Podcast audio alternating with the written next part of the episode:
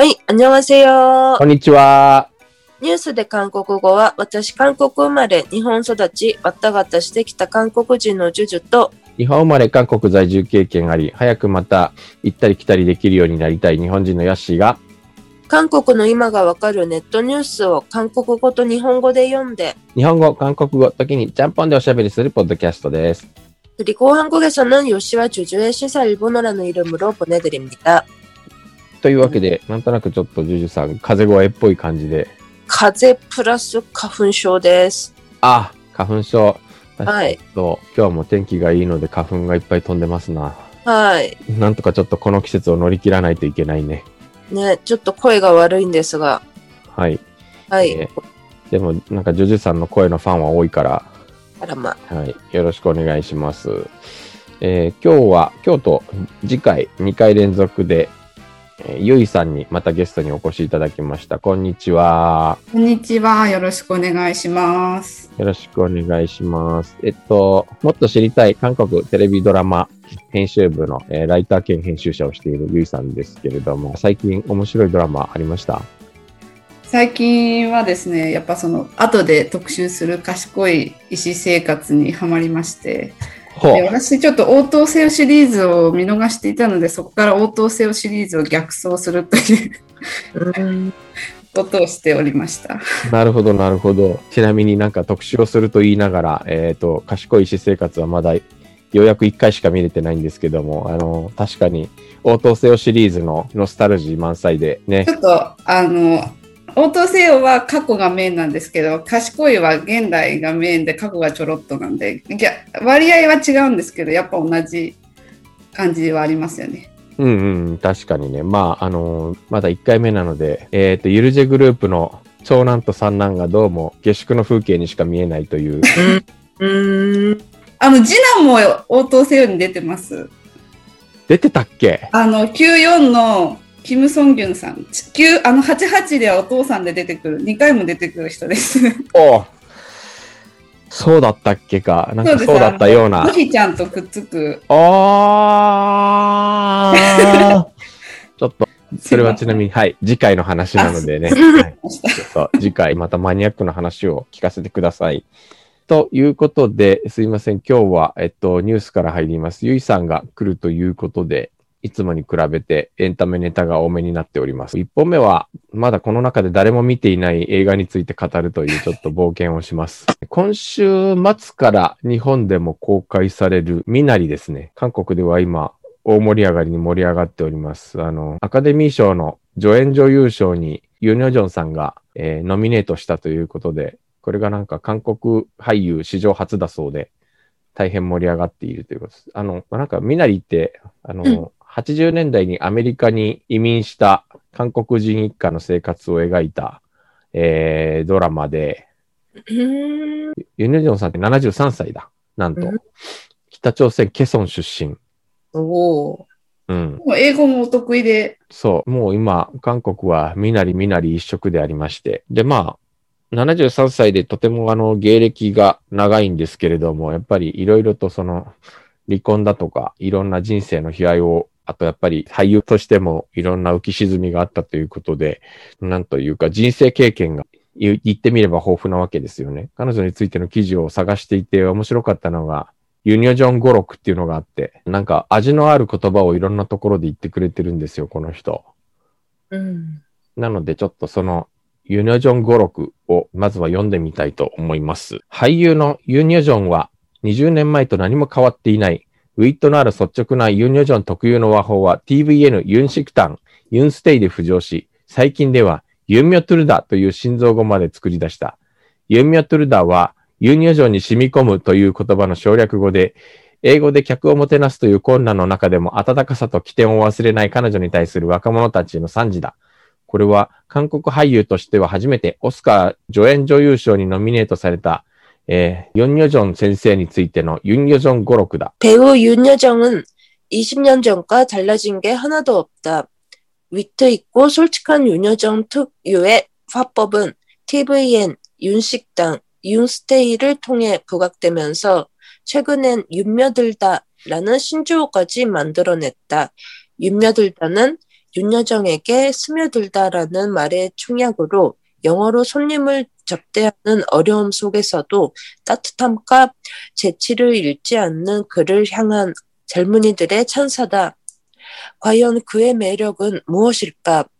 이것은 한국 배우 최초로 오스카상 여우 조연상 후보에 오른 윤여정 선생님에 대한 윤여정 어록 모음집이다. 計画はありません。人生は計画通りにはいかなかったんです。 人間、ユン・ヨジョンに人生の計画は何かと聞いたことへの彼女の答え、戸惑ったキム・ドンゴンアナウンサーが、今までそうでしたかと尋ねるとユン・ヨジョンは、ただもう少し大きな夢はこうなってほしいと思ったことはありましたが、今は夢を見ません。人生は思い通りにはいかないということを知った、と答えた。これに、キム・ドンゴンアナウンサーが、だから明日は考えないんですかと言うと、彼女は、ただ毎日自分の仕事を頑張っていれば終着駅に着くのではと言って笑った。 계획 없어요. 인생은 계획대로 안 되더라고요. 인간 윤여정에게 삶의 계획은 무엇이냐고 물으니 그가 한 대답. 당황한 김동건 아나운서가 지금까지 그랬습니까? 라고 묻자 윤여정은 그냥 조금 큰 꿈은 이랬으면 좋겠다 싶었던 적은 있었는데 이제는 꿈은 안 꿔요. 인생은 제 뜻대로 제 계획대로 안 된다는 걸 알아서 라고 답했다.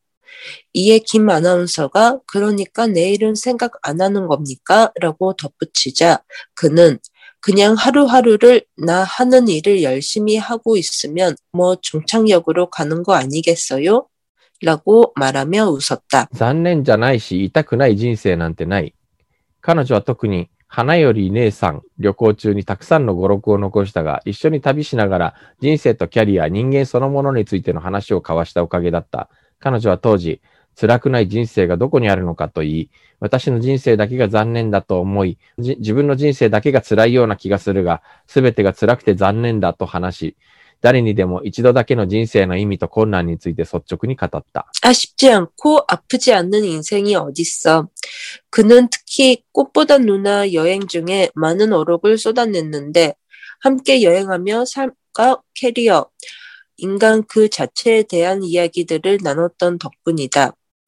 그는 당시 아프지 않는 인생이 어딨냐면서 내 인생만 아쉬운 것 같고 내 인생만 아픈 것 같고 그런데 다 아프고 다 아쉬워 라고 말하면서 누구에게나 한 번뿐인 삶의 의미와 어려움에 대해 솔직하게 이야기했다. 役者も金に困ってる時が一番いい演技をするものだ。 優れた演技力を作ったのは空腹だったと明らかにした言葉。イメージを重視する演俳優たちは、金が必要で演技をしたという言葉も今も当時もうまく言えなかった。しかし彼女は自らを指して、整形型俳優と言い、芸術は残忍なもの。芸術家は空腹で金が欲しいとき、良い作品を作る。画家を見よ。名作は空腹時に登場すると切り出し、俳優もお金が欲しいとき、最も演技がうまいものだ。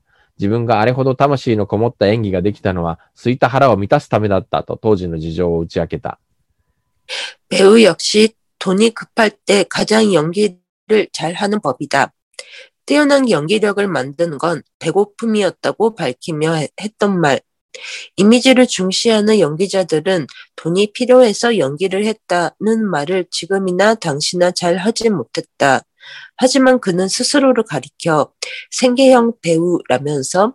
예술은 잔인한 것, 예술가는 배가 고프고 돈이 급할 때 좋은 작품을 만든다. 화가들을 봐라. 명작들은 배고플 때 나온다. 라고 운을 떼면서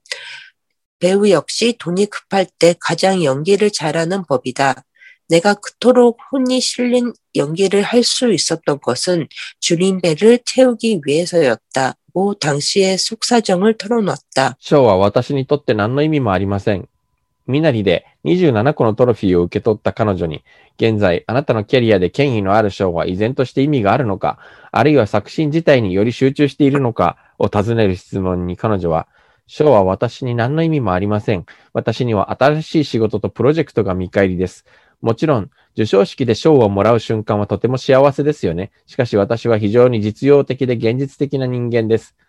新しい職場を見つければ、それが私の見返りです。と言って、愚問に賢く答えた。 상은 내게 아무런 의미가 없어요. 미나리로 27개의 트로피를 받은 그에게 현재 당신의 캐리어에서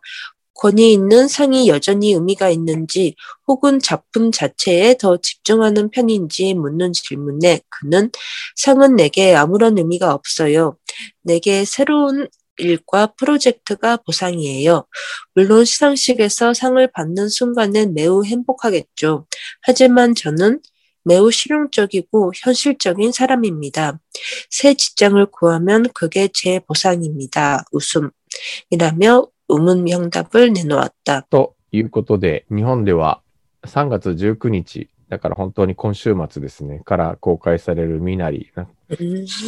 やたらめったらこの、そう、あの、海外での評価が非常に高くて、えーアメリカでもこのように、あの、アカデミー賞に、えーこのユニョジョンさんがノミネートされて、今、そう、韓国でも脇に湧いております。 韓国ドラマを見てる人だったら、まあ一度は見たことはあるかなっていう方だとは思います。あの、最近は、その、ナピー D と、そのさっき出た花よりお姉さんっていう番組でご一緒されてから、結構バラエティでもよく登場されてるんですけど。なるほど。今実はこの語録として出てきた言葉っていうのはほとんどなんかバラエティ番組で語ってる言葉で、この人生哲学に味があるなと思って。 네, なんかご結婚された後、まあ女優業をほぼちょっと辞める感じでアメリカにいらっしゃったみたいですね。それでなんか英語もおできになるっていうふうに。うん。で、まあ、えっと、離婚してまた芸能界に復帰するわけなんですけども、歌手のチョヨンナムさん、あの、画家として有名だったんだけど、実は画家として有名だったその絵は、あの、別の画家に描かせていたことが判明し、刑事事件にまで発展した、あの、チョヨンナムさんですね。はい。えっと、だいぶ前にこのニュースで韓国で取り上げたな、えー、なんですけれども、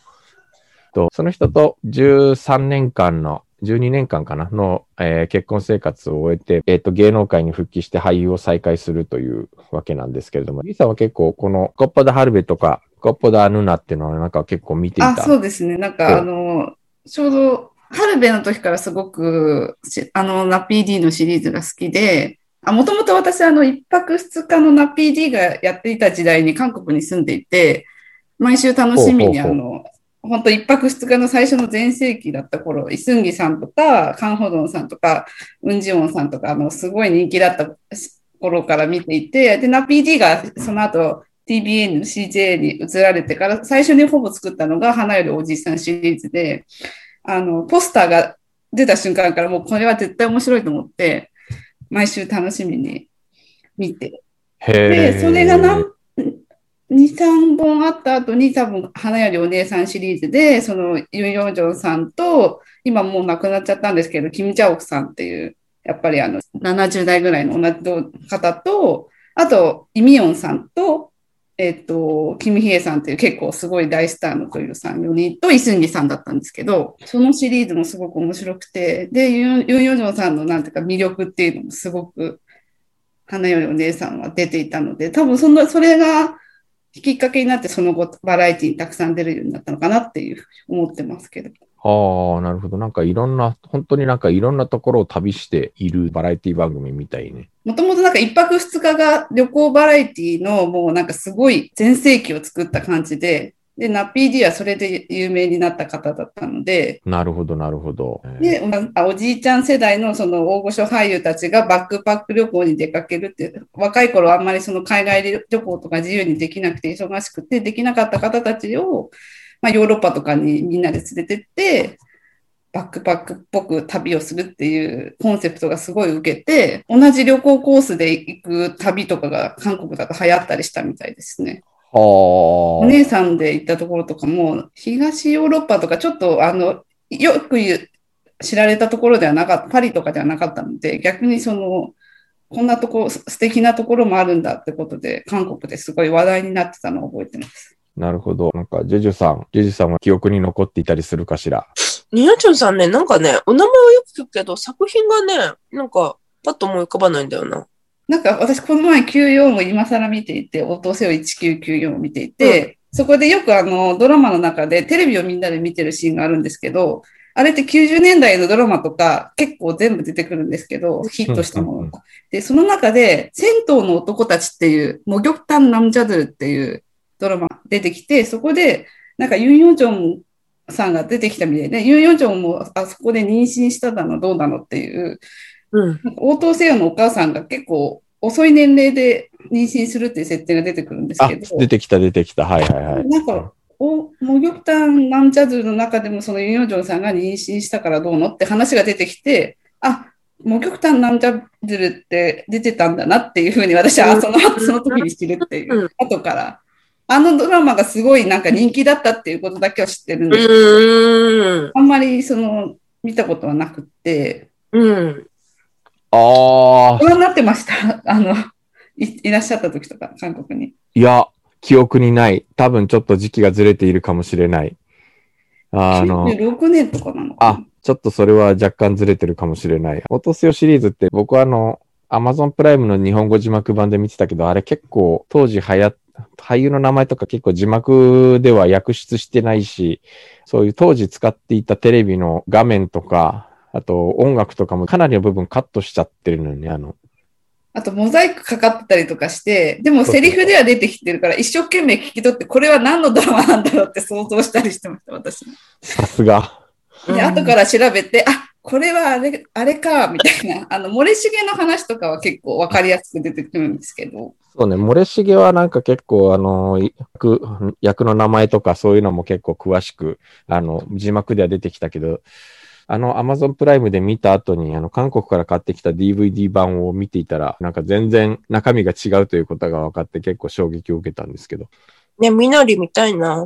ね私個人的に最近その、みなりと一緒に、あの、楽しみにしてるのが、あの、パチンコっていう、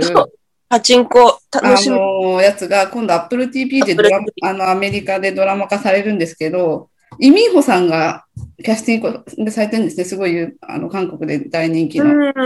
で、イ・ミンホさんのインスタ見てると、もうアメリカにいるっぽいんですよ、最近。うんで、あ、もうこれって撮影準備に入ってるんだなっていう感じで、で、パチンコはまあアメリカもあるし、日本の在日在日の一代記みたいな出話でしたたいで、あの、私、小説の序盤の、あの、お試し版だけ見て、まだ先に進めてないんですけど、あれも大長編、大長編なので、うん。私はなくて、は韓国語で読んだ、読んだんだけど、あ、そうなんですね。うん。あの、面白かったんだけれど、えっと、私のね、仲のいい、えっと、なんて言えばいいんだ？在日で今、ハリウッドに俳優やっているオッパがいて、その彼が、そこのドラマに出るの。すごく楽しみ。僕も、あの、日本語版を途中まで読んでちょっとまだ全部読み、読めてませんが、なんか、あれ、ん？パチンコですか？パチンコはもう、あ、パチンコは、いもう日本語訳が出た。日本ではきっと発売されないだろうなって思ってたのに。へなんかえ。編集者の、日本版の編集者の方がノートかなんかに、その、インタうん。ビューっぽいのをだあの出していて、誰が読んでも面白い、なんか、こう、人間ドラマとして、いいいんじゃないかっていう、20年に一本じゃないかぐらいの話をしてましたね。私、あとね、日本人が読んだら多分、すごく気になるところが、細かいところがいっぱいあると思って、戦時中なのに焼きそばをね、お弁当に持たせるとか、1950年代の子なのに、やたらと名前がハイカラだったりとか、あとなんだっけ、この時代にコンビニはないのにコンビニが出てきてたり、な細かいとこ気になって私はちょっと読むのが途中からちょっと辛くなっちゃった。いや、まあ、みなりの話に戻した方がいいですか？ね。みなりの、あの、筋書き聞いたときにパチンコがすごい思い浮かんだから。私もそう、みなりを見てない分、うんあの、逆にこうパチンコを一瞬だけでも読んだので思い出してしまって、だから今、アメリカでそういった女性の移民での一代記みたいなのが流行っているのか、それとも当事者たち読んでるのか？うん。まあなんかそういうのが昔話として振り返る時代になってきたってことなのかな。あの、うん。もうなんか貧しいから移民に行くという時代では韓国もなくなってきたけれど、やっぱなんかそういう人たちがほぼ人生の締めくくりみたいな段階に入ってきたので、こう、そういう話がノスタルジーとして語られる。段階なのかなと思ってますけど、うん、とりあえず、あの、今週末から公開なので、また見て、はいまた見た上でお話ができる。いやいや、あっていうかまあ見てないんだからしょうがないよね。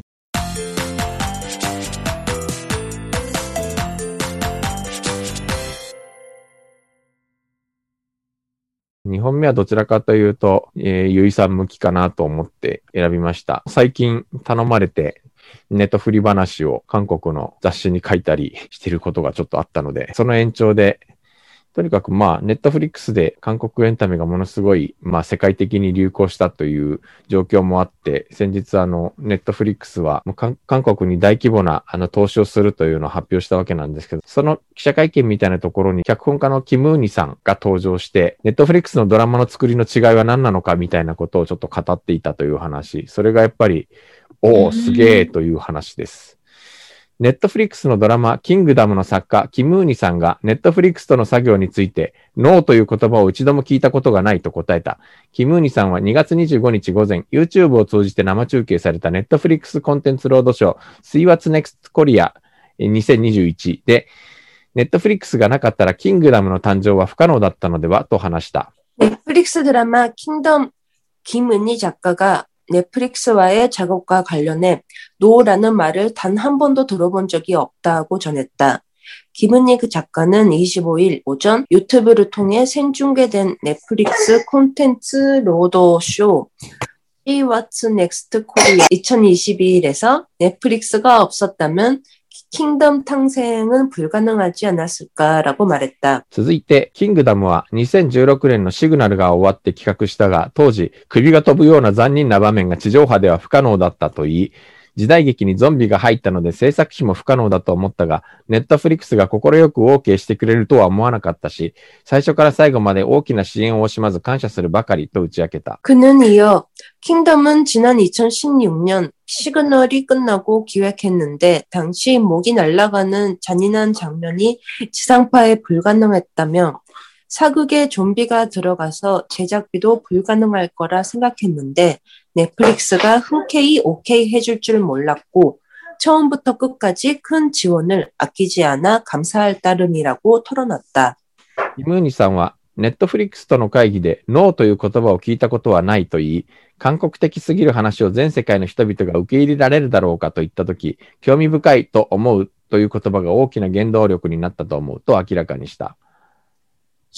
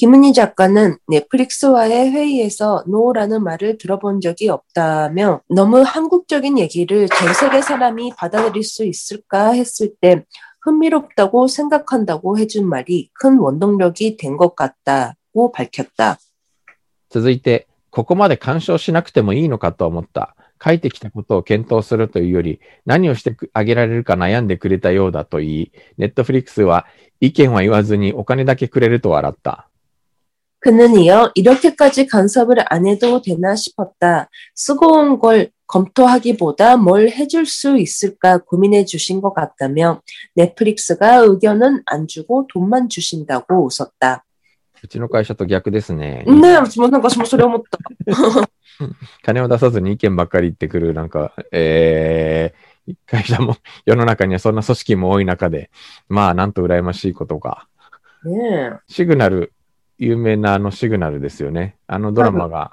終わって、脚本家のキム・ウニさんを、ネットフリックスの協業を選んだわけですけども、その理由が、えー、こういうことだったということですね。まあキ、ムニさんはやっぱサスペンスがすごい上手ですよね。やっぱ描き方とかに限界を感じたんでしょうね。地上波とかで。結構この時期は、あの、地上波の広告収入がものすごい勢いで激減している時期だったんで、おそらく制作費の削減っていうのがかなり現場にいろいろうるさく言われて、言われてた時期じゃないかなと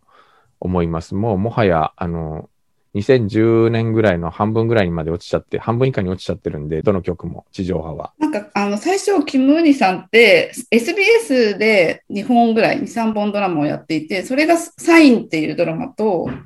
あのファントムとか、でそれもすっごく面白い法医学者とかの話なの。なんかだんだんこう地上波からケーブルに来、結局ネットフリックスと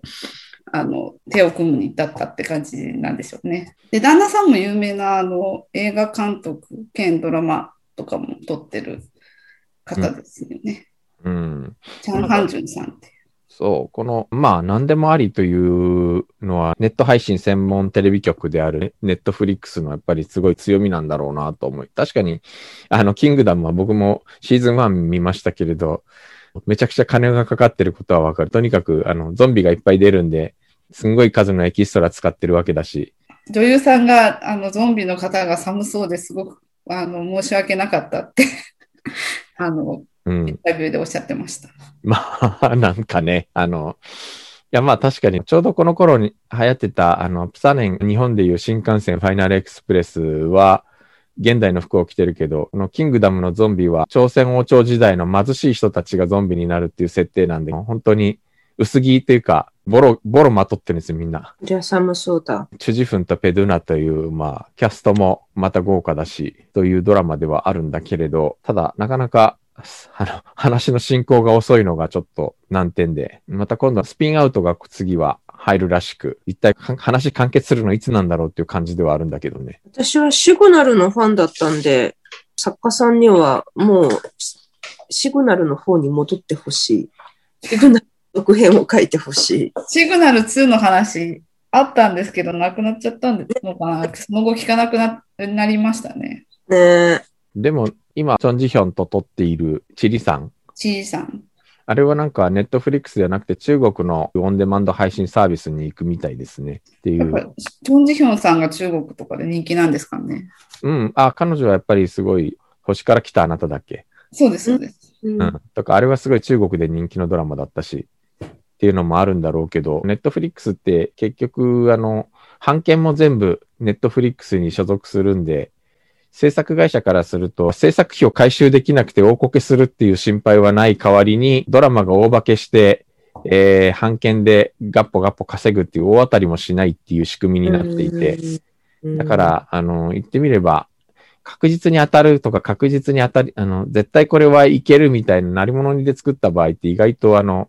制作側にとって旨味はなかったりするわけよね。なるほど。うん、という側面もあり。だからやっぱりネットフリックスとの協業は、あの、いろいろと、諸刃の剣じゃないけど、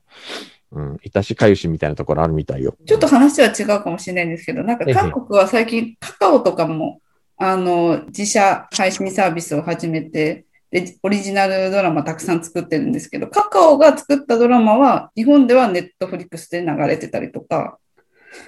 ああ、なる国ほど。別にちょっとその配信の、カカオは日本ではやってないので、そのコンテンツをネットフリックスでそのまま日本では流れているとか、都市の男女の恋愛法とかはそうだったんですあけど、、そうね。なんかまあ国によっていろいろとあの配信するものが分かれてたりして、あの、日本以外の国ではネットフリックスであのジブリが見られるとかね。なんかいろいろあるみたいですね。なんかこの前ドイツの友達に聞いたら、あの、日本では入ってる作品は韓国、あの、ドイツでは配信されていないよとか、韓国ド、同じ韓国ドラマでも。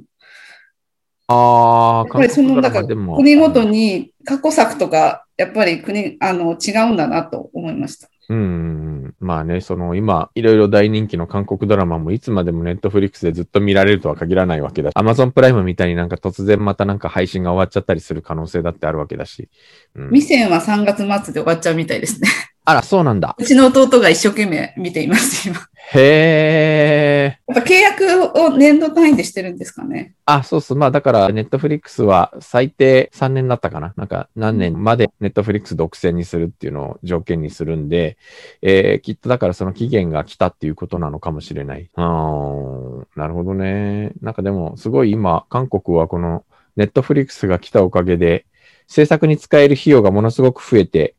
すごくドラマの制作環境があの、改善されたと言ってみんな喜んでるみたいですけどね。結構、韓国ドラマって、ものすごい特貫工事で作って、現場は過酷な労働を強いられるみたいなところがあったけれど、ホワイトになってきてるというか、すごく労働条件とか労働環境が改善されて、まあ、要は報酬も上がってみたいなことが結構起きてるみたいではある。あと視聴者がやっぱりテレビで見なくなってきてるというか、テレビだと週2回放送がなんていうか、韓国の今までの常識だったんですけど、配信で見ることが増えると週1回とかでも、あの、視聴者的にはそんなに物足りなさを感じなかったりもするじゃないですか。うんまあか、私たちは週1回で普通だろうって思うんですけど、向こうの人はそうじゃなかったけど、週1回でも別にそんなに違和感がないっていううん。状況になってくると、うん。あの、賢い医師生活はそれで、全12話で週1回の放送っていうので結構話題になったんです。ああ、でなるほど、なるほど。で、それもかんあの監督がやっぱそのかんその労働時間の遵守とか、そういうのをす絶対にこのシリシリーズでやりたいっていうのをすごいおっしゃってて、で、うんあのそのためにやっぱり週1回でやりたいっていう話でなったみたいですね。あ、なるほど。それはね、えっと、そうですね。2回目の、2回目に読むニュースの中にその話出てくるんで、ちょっとまたその時に、えすいーません。まいやいやいやしてしまった。はい。あの、ちょっとそこでまたその話はしましょう。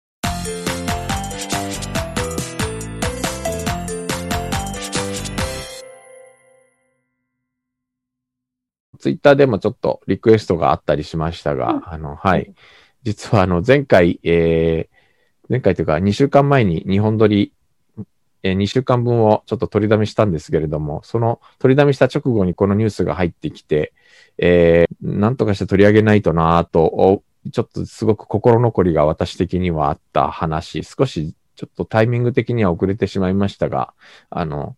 どういった状況だったのかという話をお話ししましょう。あの、エピソード99ですね。あの、上田祐介さんがゲストで出ていただいた回に、トランスジェンダーの男性から女性に性別変更した、えー軍人の人が、性別変更を理由に強制退役の処分になって、軍人さんはそれが不当だと、まあ裁判を起こして訴えていたんですけれども、まだ判決が出ていないんですが、その方がその3月の初めですけれども、突然亡くなりまして、まだ23歳だったんですけど、その間、あの、ソウル市長選挙の候補者、えー一本化に向けた予備選挙みたいなのをやっていて、そこでもちょっとその関連した話が出ている状況ではあるのですが、今どういう状況なのかというのを解説した記事になるのかな。読みますね。はい、ここ10日間で2人の性的少数者がこの世を去った。性別適合手術を理由に軍を去らなければならなかったピョンヒス元歌手。えーこれは軍曹とか総長に相当する階級なんですけれども、に私たちは共に生きていく存在なので、互いの存在だけで希望と連帯の手紙を書いた、キム・ギホン、チェジュ、クユア文化フェスティバル共同組織委員長38歳が2月24日死亡して発見された。そして10日後の3月3日、ピョン元歌手がチュンチョンブクトチョンジュ市の自宅で死亡した状態で発見された。顔と名前を明かし、韓国社会の差別的視線に立ち向かった性的少数者の相次ぐ死を相次ぐ偶然とみなすことは難しい。 지난 열흘 새 두 명의 성소수자가 세상을 떠났다. 성 전환 수술을 이유로 군을 떠나야 했던 변희수 20, 어, 23살 전 하사에게 우리는 함께 살아갈 존재이기 때문에 서로의 존재만으로 희망이라고 연대의 편지를 썼던 김기홍, 어, 38, 제주 퀴어 문화 축제 공동 조직위원장이 지난달 24일 숨진 채 발견했다. 그리고 열흘 만인 3일 변 전 하사가 충북 청주시 집에서 숨진 상태로 발견됐다. 얼굴과 이름을 드러내고 한국 사회의 차별적 시선에 맞섰던 성소수자의 잇따른 죽음을 연이은 우연으로 치부하기는 어렵다. 陸軍は2019年11月、タイで性別適合手術を終えて帰ってきたピョン元歌手に心身障害3級の判定を下して除隊審査委員会にかけた。軍は昨年1月22日、除隊審査委員会を開き、ピョン元歌手の強制除隊を決定した。ピョン元歌手は、 除隊の決定は不当だとして直ちに陸軍本部に人事訴願を提起した。しかし軍は、退役決定6ヶ月後の昨年7月、軍人事訴願審査委員会を開き、除隊処分の違法性は確認されなかったとして、強制除隊取り消し要請を棄却した。 네, 육군은 2019년 11월 타이에서 선 교난 수술을 마치고 돌아온 변 전 하사에게 심신장애 3급 판정을 내린 뒤 전역 심사위원회에 회부했다. 군은 지난해 1월 22일 전역 심사위를 열어 변 전 하사의 강제 전역을 결정했다. 변 전 하사는 전역 결정이 부당하다며 곧바로 육군 본부에 인사소청을 제기했다. 그러나 군은 전역 결정 6개월 만인 지난해 7월 군 인사소청 심사위를 열어 전역 처분의 위협성이 확인되지 않았다며 강제 전역 취소 요청을 기각했다. 1ヶ月後の8月、ピョン元歌手はテジョン地裁に強制状態処分取り消しのための行政訴訟を起こした。行政訴訟を知らせる記者会見上でピョン元歌手は、ろうそく革命で当選したムン・ジェイン大統領は人が優先だというスローガンを掲げたが、性的少数者の人権はイ・ミョンバク・パックネ前大統領の時と変わらない。性的少数者は人に含まれているのか聞きたくてたまらないと言った。 한 달 뒤인 8월 변전화사는 대전지법에 강제 전역 처분 취소를 위한 행정소송을 제기했다. 행정소송을 알리는 기자회견에서 변전화사는 촛불혁명으로 당선된 문재인 대통령은 사람이 먼저다 슬로건을 걸었지만 성소수자 인권은 이명박 박근혜 전 대통령 때와 다르지 않다.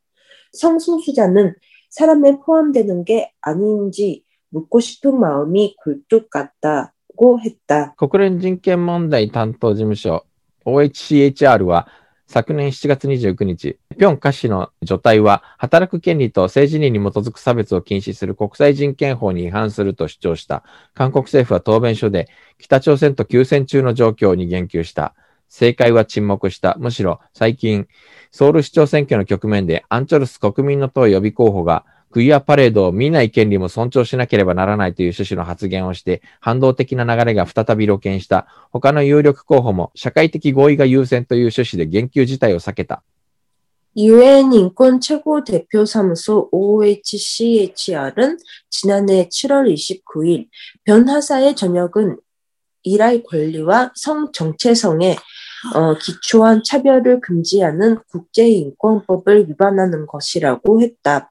한국 정부는 답변서에서 북한과 휴전 중인 상황을 언급했다. 정치권은 침묵했다. 오히려 최근 서울시장 선거 국면에서 안철수 국민의당 예비후보가 퀴어 펠레이드를 보지 않는 권리도 존중되어야 한다는 취지로 발언하면서 반동적 흐름이 다시 노골화됐다. 다른 유력 후보들도 사회적 합의가 우선이라는 취지로 언급 자체를 꺼렸다. 国家人権委員会が先月9日に 発表したトランスジェンダーヘイト差別実態調査によると、調査に参加した591人のトランスジェンダーのうち、トランスジェンダーというアイデンティティまたは本人の性別表現のために差別を受けたと回答した人は65.3%に達する。性的少数者など、社会的少数者を保護するための最小限の装置である差別禁止法案は、2007年から7回発議されたが、すべて撤回されるか、国会の任期満了で廃案となった。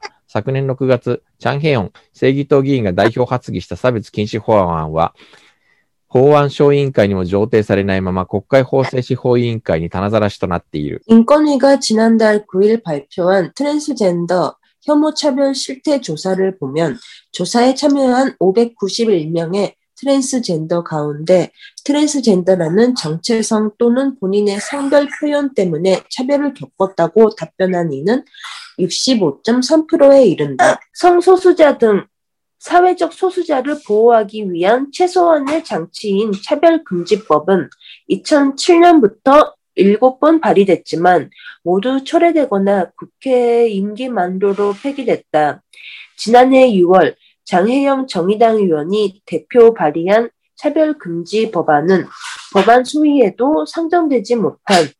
어, 못한 채 국회 법 제사법위원회에 묻, 어, 묶여 있다. はい。というわけで、やっぱりちょっといろいろ痛ましいことが起きて、その時にちょうど市長選挙の候補者一本化のための与与党、野党、第三勢力などの討論会をやってるんですが、今回は結構クイアパレード、大規模な LGBT のパレードが毎年開かれているソウルで、クイアパレードにどう、どう考えるかという質問が今回は結構上がっているんですが、やっぱり 後ろ向きか、または非常に消極的な発言が目立つ。韓国の場合は宗教界、特にキリスト教会がすごくこの問題に後ろ向きで人権を認めないという方向に圧力をかけようとするということがまあああったりするわけなんですけども、しかし、なんとも痛ましい話だなという感じですよね。うん、ああなんとも痛ましい話ですし、なんかもう一度、やっぱり、あれ、アンチョルス氏のその発言、パレードを見ない権利もある。そううん。では結局ニュース読まなかったんでしたっけ？うん、結局ニュースは読んでない時間切れで、うん。え第三地帯の、ね、第三地帯というか第三勢力の候補者一本化の討論会でその話が出たんですけれども、うん。まあ、アンチョルス氏は候補者一本化を勝ち抜いて、これからその野党国民の力との候補者一本化をするのかどうかというところに来ています。うん。結構今回は与党民主党の候補が劣勢なので、もしかするとアンチョルス市長が誕生するかもしれないといういや、でもやっぱりそういう、そういう発言をするあたりが、やっぱり私この人やっぱり好きになれない、支持したくなくなる、점점정이떨어진다っていう感じのうん、の人だなって思う。うん、 まあ、そういう発言をずっと今まで続けてきたので、なんとなくやっぱり昔のような、登場した時のような期待がちょっと色あせてるっていう部分はあるんだろうけどな。うん。登場した時になんであんなになんか希望に満ちていたんだろうんう。。覚えていない。まあ、やっぱりそのね、まあ、登場した時はまだ全然政治家ではなかったから、うん。実際に政治をやってみるといろいろ違うっていうの部分は当然出てくるだろうけどね。しかし、はい。やっぱりなんかちょっといろいろと、この部分に関しても、し宗教勢力の影響力をやっぱ配慮して発言自体すごく消極的になってしまうという典型ではあるなと思うんだけど、うん。まあ、あの、やっぱ選挙と LGBT っていうのはちょっと実は前例があって、前回の大統領選挙の直前にパンギムン氏が韓国に帰国して、えー大統領選の目玉になると思われていたら、なんかもう LGBT にすごく後ろ向きな発言をしたということが大きく報じられて、やっぱり支持率がどんどん低下して、最終的には、やっぱりもう立候補しないということになったという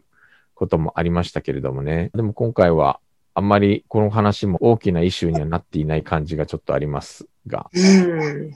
日本もいろいろ解決しなければならない点があるとはいえ、ちょっと特にトランスジェンダーに対するなんか風当たりって韓国はものすごく強くて、激しい結構抽象というか、むしろ保守の側からというよりも結構リベラルな人からそういう言葉が、進歩派の人たちからそういう言葉が、激しい抽象の言葉が来ることも結構あるみたいで、そういうのがやっぱり答えるみたい。私のタイムラインでもなんか今、そういう話がすごく話題になっていて、なんか政治的にリベラル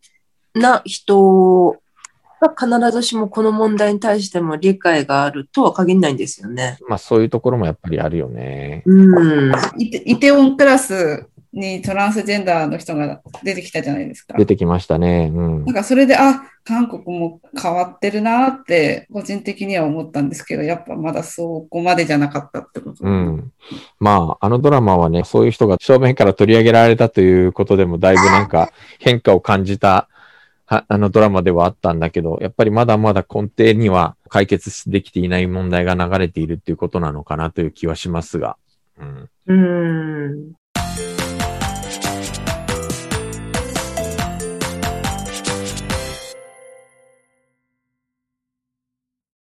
今日読んだ記事のスクリプトや詳しい説明はニュースで韓国語のブログに掲載しています。え iPhone のポッドキャストアプリでお聞きの方、ちょっとずらすと下にエピソードメモが出てきます。そこからリンク貼ってあります。えー、Twitter、インスえー Facebook ページ、Instagram、YouTube チャンネルもやってます。ちょっとすいません。なんか、最近年度末で立て込んでいて、YouTube チャンネルがなかなか更新できていません。はい、はいそれでは오늘은이만마치겠습니다 さよなら。